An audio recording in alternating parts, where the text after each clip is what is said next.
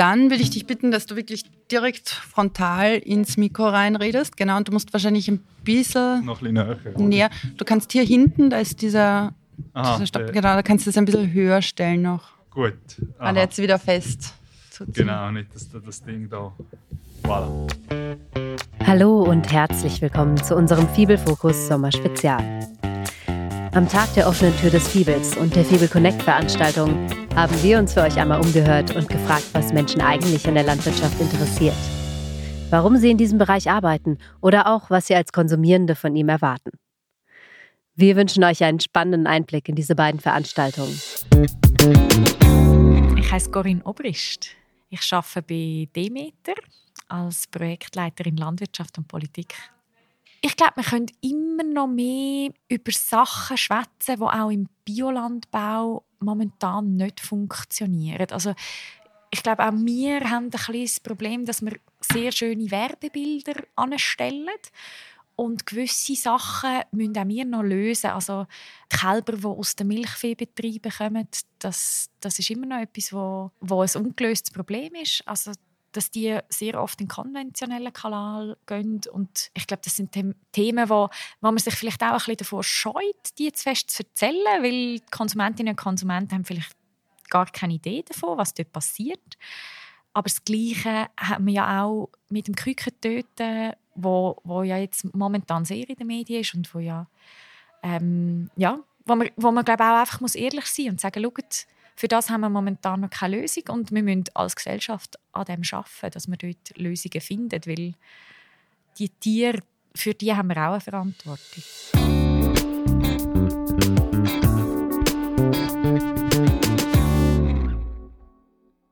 Also, mein Name ist Oskar Jönsson.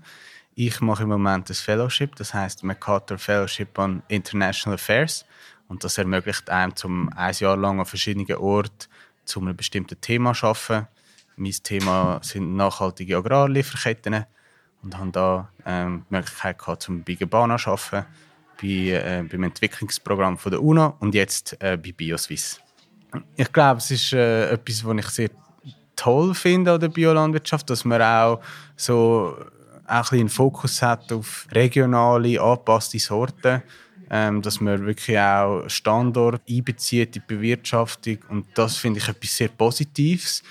Äh, gleichzeitig habe ich das Gefühl, das führt vielleicht teilweise auch dazu, dass man sehr regional denkt und das Gefühl hat, dass wenn Lebensmittel auch von anderswo kommen, dann ist das per se schlecht.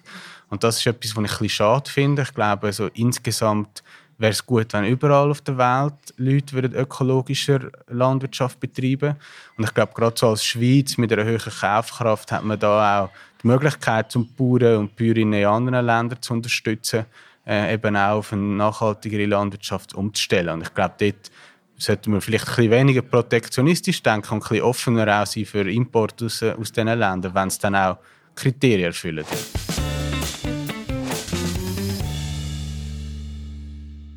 Mein Name ist Gertrud Häseli von Wittnau, Biobäuerin, Sekretärin von Bio Aargau, Grossrätin und Präsidentin von der Frauenzentrale mit dem Thema Chancengleichheit und Gleichstellung. Also ein wichtiges Thema, das ich auch finde, sollten wir besser pflegen, ist das Thema von Frauen in der Landwirtschaft. Äh, Macht und Geld in der Gesellschaft ist sehr stark von den Männern besetzt und auch in der Landwirtschaft oder insbesondere in der Landwirtschaft. Äh, Das bäuerliche Bodenrecht vererbt der Betrieb innerhalb der Familie. Meistens sind es Männer, die die Betrieb übernehmen. Sehr wenig werden die gemeinsam mit der Partnerin übernommen. Und ja, sie, sie lautet auf den Namen vom Mann.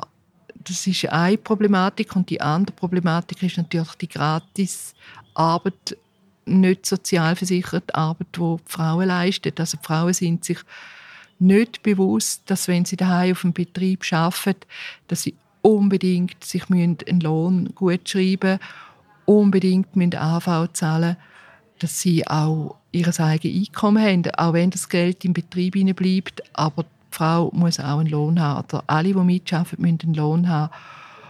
Und die Gefahr der Direktzahlungen ist einfach, dass, dass ganz stark in die Infrastruktur, in die Maschinen investiert wird, dass man immer nur auf die Optimierung schaut und die sozialen Aspekte viel zu wenig anschaut. Ich glaube, in der Landwirtschaft müssen wir uns sehr intensiv Gedanken machen über Tierhaltung. Wenn ich an eine Delegiertenversammlung gehe von BioSwiss, dann ist einfach meistens das Thema in der Tierhaltung, Richtlinienanpassung. Wir kommen wirklich an die Grenzen von der Größe der Herde, an die Grenzen der Fütterung und an die Grenzen der Zucht. Und darum führen wir da die grossen Diskussionen. Und wir sind nicht bereit, da etwas zu ändern. Ich glaube, halbe Fleisch und doppelt Gemüse, das müsste Eingang finden in unsere, auf unsere Teller, in unseren Menüplan.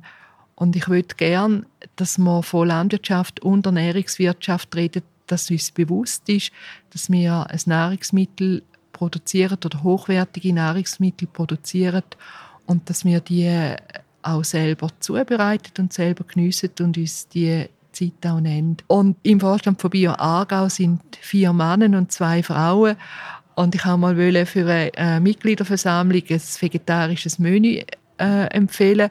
Und die Männer sind natürlich auf die Stühle gestanden fast und hätten das nicht wollen, weil sie finden einfach, das Fleisch produzieren wir, das Fleisch muss man brauchen.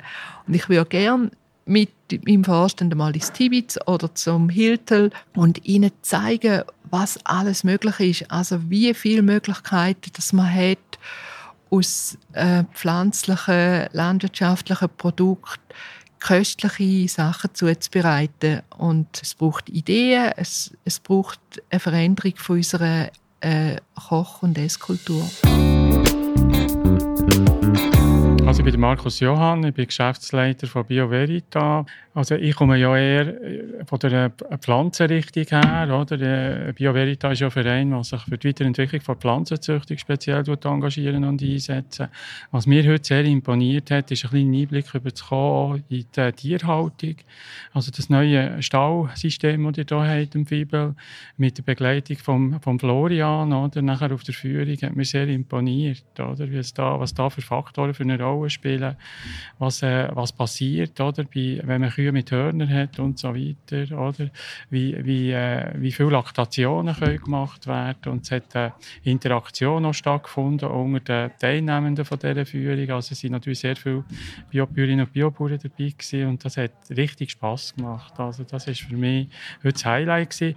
Aber was ich auch noch grundsätzlich will sagen, ich finde das ganz, ganz einen guten Anlass. Also eben der, das heisst ja Connect Fibel, anlässlich von, von, der, von dem Neubau, von den Einweihungstagen, glaube ich, die jetzt morgen und übermorgen stattfinden. Und das äh, Connect, das hat, hat, man heute richtig gemerkt, oder? Das hat stattgefunden. Und ich finde, äh, das ist eine super Organisation, die ihr dort angelegt hat und möchte mich auch ganz, ganz herzlich dafür bedanken.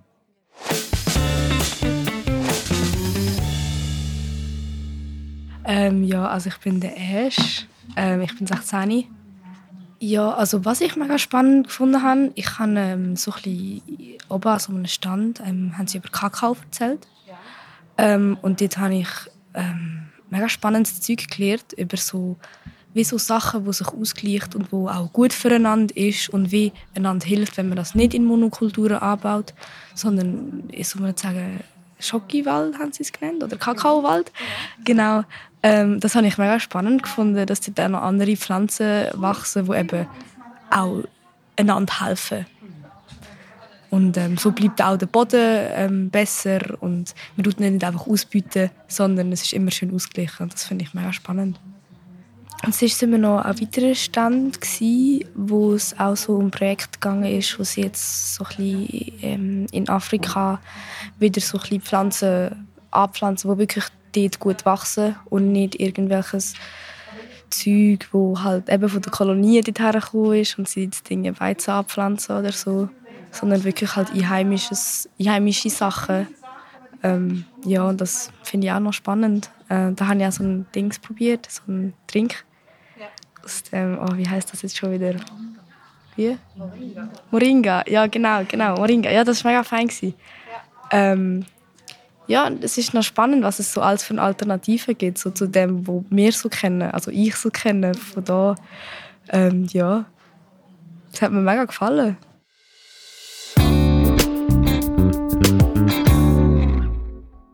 Also, äh, ich bin der Ramon Winterberg. Äh, ich bin einerseits äh, im Masterstudium an der ETH Agrarwissenschaften und andererseits äh, führe ich zusammen mit meiner Frau und meinem Vater einen Landwirtschaftsbetrieb, biologischen Landwirtschaftsbetrieb mit äh, Mutterkuhhaltung, Ackerbau und äh, Pferdepension. Was, was ich mir eigentlich für die biologische Landwirtschaft würde teilweise wünschen, ist eine größere Offenheit in der Kommunikation mit der konventionellen Landwirtschaft. Weil ich bin überzeugter Biobauer und ich bin überzeugt, das ist, das ist der Weg, wie ich will, will Landwirtschaft betreiben Aber das soll, das soll mich nicht daran hindern, auch über den Gartenzaun zu schauen und auch den konventionellen Landwirt quasi ernst zu nehmen und ja, nicht das Gefühl haben, ja, der, der macht jetzt alles falsch und ich mache alles richtig. Ich glaube, der Austausch ist schon noch essentiell wichtig und ich glaube, dort könnte BioSwiss im Rahmen von einer Weiterentwicklung sich überlegen, ja, wie, wie lösen wir uns vielleicht aus manchmal ein bisschen zu starren Strukturen, zu engen Denkweisen auch. Der Vor- und Nachteil ist, dass eigentlich wir einer der wenigen Biobauern sind in der Gegend bei uns. Also entsprechend bin ich umgeben von konventionell produzierenden Landwirten, was, was eben auch dazu führt, ich muss bei meinen Ackerkulturen sicherstellen, dass ich keinen Abdrift habe, dass keine Rückstände von Pestiziden äh, auf meinen Kulturen sind. Beim Düngen sollte man schauen. Also das heißt, man ist quasi gezwungen zu einem ständigen Dialog mit, mit den Nachbarn. Und wir haben, wir haben teilweise ähnliche Problematiken. Also von dem her gesehen, wir, wir ist da schon im Austausch. Und von, von mir aus es, es funktioniert eigentlich gut. Also ich kann jetzt nie Ablehnungen erfahren. Ja, du bist da Biobauer. Ähm, was hinter der Tür geredet wird, das gehört halt nicht. Aber eben, von dem her gesehen, da ist, da ist die Offenheit sicher auch da. Und, ähm, die, die Berührungspunkte sind da und eben die, die, die Kontakte und die Diskussionen, die wir haben, die, die finden statt. Und, äh, eben, ich glaube, auch im, im, Bereich von Biodiversität, unser Betrieb geht immer ein bisschen über das, Normale raus, aber eben mit den konventionellen Betrieben, da, da, das, das sind auch Themen, Gesetz, von, von Gesetzes wegen her auch, was kann man machen und ich glaube, da kann man sicher auch wieder voneinander profitieren. Da wäre es ja eigentlich auch schön, wir hätten vermehrte Zusammenarbeit, weil es ist losgelöst vom Produktionssystem. Es macht mehr Sinn, wenn man, wenn man seine Massnahmen irgendwie koordiniert, als wenn, wenn jeder da etwas, dort etwas und am Ende ja, so die Vernetzung, wo, wo gut besser umsetzbar wäre und äh, eben auch einfach die, die Koordination bedarf.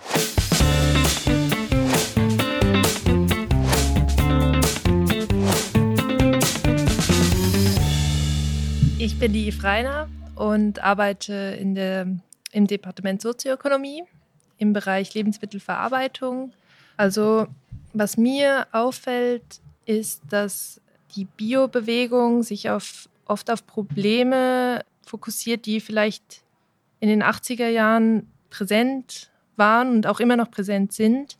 Aber ich denke, was es braucht für die neue Generation, die neue Fragestellung hat, dass man das auch adressiert, weil da nicht die gleichen ja, Defizite, die jetzt vielleicht die jüngere Generation mehr interessiert, ähm, dass man das mit Bio angehen kann und, und zeigen kann, ja, Bio trägt da zur Lesung bei, weil ich da schon überzeugt bin, dass das so ist, aber man kommuniziert vielleicht noch mit älteren Problemen. Ich bin Hans Ramseier, arbeite bei Bioswiss. Ja, ich denke, der, der Hebel für die Entwicklung des Biolandbaus ist auch die Politik. Und da glaube ich, äh, da gibt es in der Schweiz noch, noch viel Potenzial, also auch nach gestern. Also wenn eine zukunftsfähige Agrarpolitik präsentiert wird und der Biolandbau nur indirekt vorkommen darf, dann äh, ist man ähm, da noch nicht am, am Ziel. Vor allem auch, wenn man jetzt auf die EU schaut, wo ja, Biolandbau mittlerweile offiziell als Lösung für viele ökologische Probleme in der Landwirtschaft akzeptiert und ähm, anerkannt ist. Die Pausen waren fast zu kurz. Zwischen, also wir können für künftige ähm, äh, Connects ähm, wünsche ich mir noch etwas längere Pausen, dass man das äh, ähm, noch mehr pflegen kann, diesen Austausch, diesen, diese spannende, spannende Mischung wirklich von, von Leuten, die da zusammenfinden können wenn, an seinen offenen Veranst Veranstaltungen.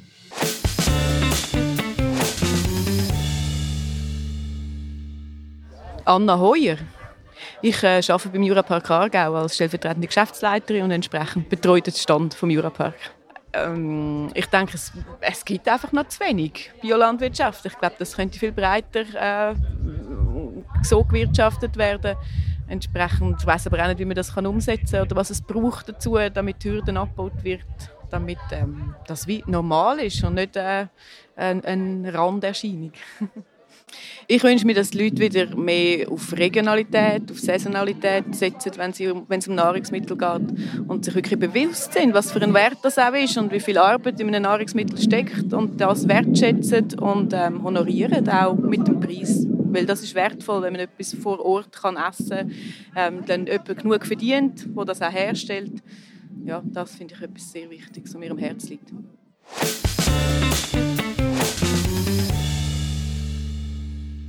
Timon. Ähm, ich bin im zweiten Lehrjahr als Landwirt.